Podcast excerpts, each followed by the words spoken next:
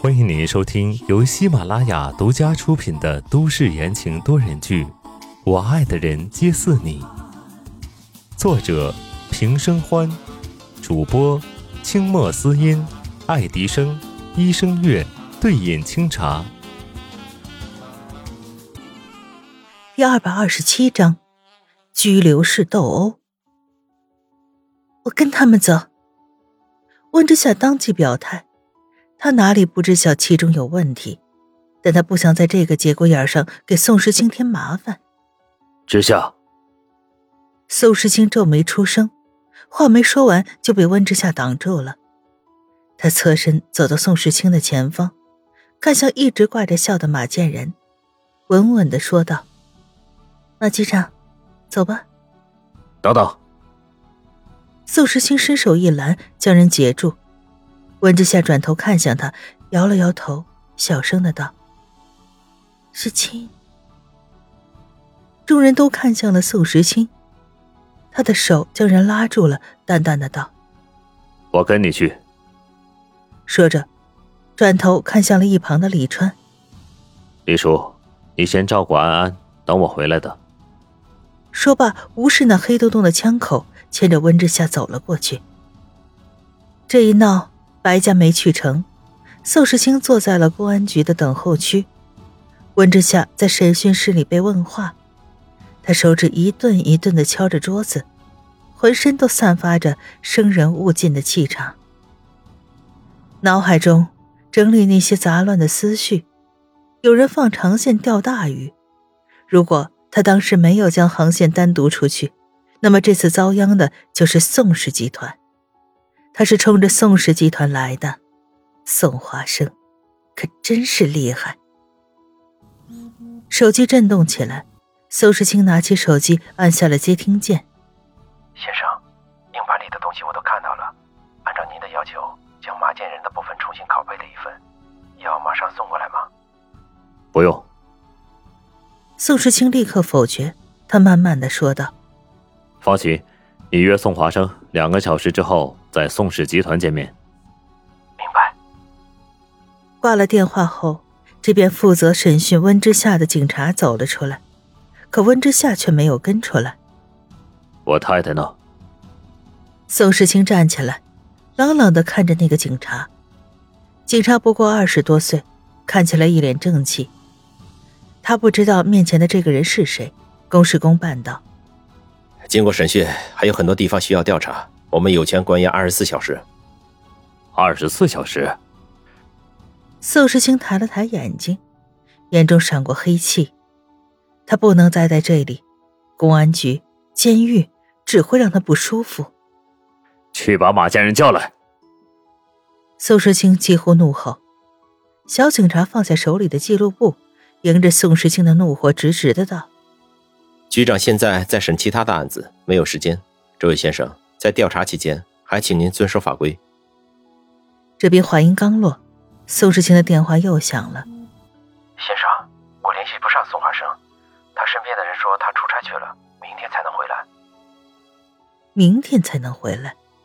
宋时清眼底溢出了冷意。看来是非要关上二十四小时了，是吧？他双手插在衣兜里。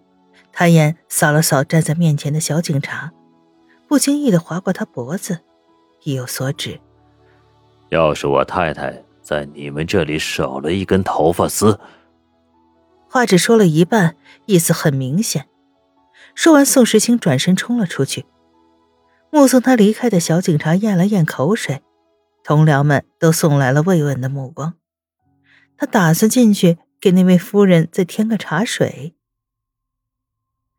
外面的情况不清楚，而温之夏此刻被关押在拘留室里，距离刚刚的审问已经过去很久了，但是外面的警察似乎依旧没有打算放人。拘留室里关押了不少人，有浑身散发着臭味的酒鬼，有头缠着好几圈绷带的闹事者，还有躺在椅子上睡觉的乞丐，形形色色。外间的警察偶尔大声的呵斥里面不太安分的人，语言粗暴。温之夏身体微微发抖，对于这种地方，除了能勾起一些不太好的回忆，就没有其他的了。尽量减少注意力，他规规矩矩的坐在角落里，低着头不言不语，强迫自己先想想其他的事情。早知道就不要逞强进来了，他应该相信宋时清可以解决的。拘留室门打开了，一个手臂上有半截纹身的男人被推了进来。进去，老实点。警察关上了门。呸！纹身男人对着门吐了口吐沫，万般不耐烦。你当老子愿意来这鬼地方？不知道是不是温之夏的错觉，当纹身男人经过他的时候。好像看了他一眼，温之夏背后一凉，身子不由得僵了一下。没事没事，等会儿宋世清就会带他出去的。刚刚靠在墙边的一个酒鬼突然吐了，周围的人纷纷露出嫌弃的目光，臭味熏天，人们开始躁动起来。喂，臭死了！这死酒鬼！我操！有没有人能来收拾一下？妈的！就不能不跟这个酒鬼关在一起吗？警察，快把他弄出去！骂声不绝于耳，酒鬼恍然不觉，他倒在地上，忽的又撑起上身，喉咙里发出恶心的声音，看来又要吐。温之夏捂着鼻子往旁边退开，一声呵斥，头上缠着绷带的人突然上前，一脚堵住了酒鬼的嘴，怒骂道：“这地方就这么大，别再给老子吐了！”酒鬼被噎得难受，挣扎着抓住那人的脚，往旁边一掰，那人结结实实的摔倒在一边。酒鬼起来，随意抓着一个人，吐了人家满身。他妈的，活腻了你！对骂间，拘留室里的人已经打成了一片。温之夏不断的往角落里缩，眼前这打闹的场面似曾相识。这个过程中，随时随地都有人被误伤。随时随地会有人要了别人的命。正胡思乱想着，睡在地上的乞丐悄悄地坐起来，长长的头发遮住了他的脸。他的目光穿过了人群，锁定了角落里惊慌无措的温之夏，嘴角露出了诡异的笑，手从怀里摸出一把小小的尖刀，不动声色地朝着温之夏走了过去。人不断的在面前飞来飞去，温之夏费力的躲避着，一个撞击，他被狠狠的撞到了牢门上。他低头揉了揉肩膀，恰好看到了不远处乞丐手里握着的尖刀，视线上移，对上了乞丐诡异的笑容。他缓缓的靠近，温之夏心头慌了，他立即转头扑向了门口的地方，可是，一转身他就傻眼了，人呢？刚刚在外面的警察怎么全都不见了？电光火石间，温之夏想明白了，这是他们故意的。如果自己死在拘留室的斗殴中，没有人可以追究责任，这就是一场意外。凉意从头到脚，温之夏唰的转头，乞丐已经到了他一臂之外，眼看尖刀就要刺进他的身体。温之夏却根本叫不出来，声音被卡在喉咙里，只剩下了恐惧的双眼。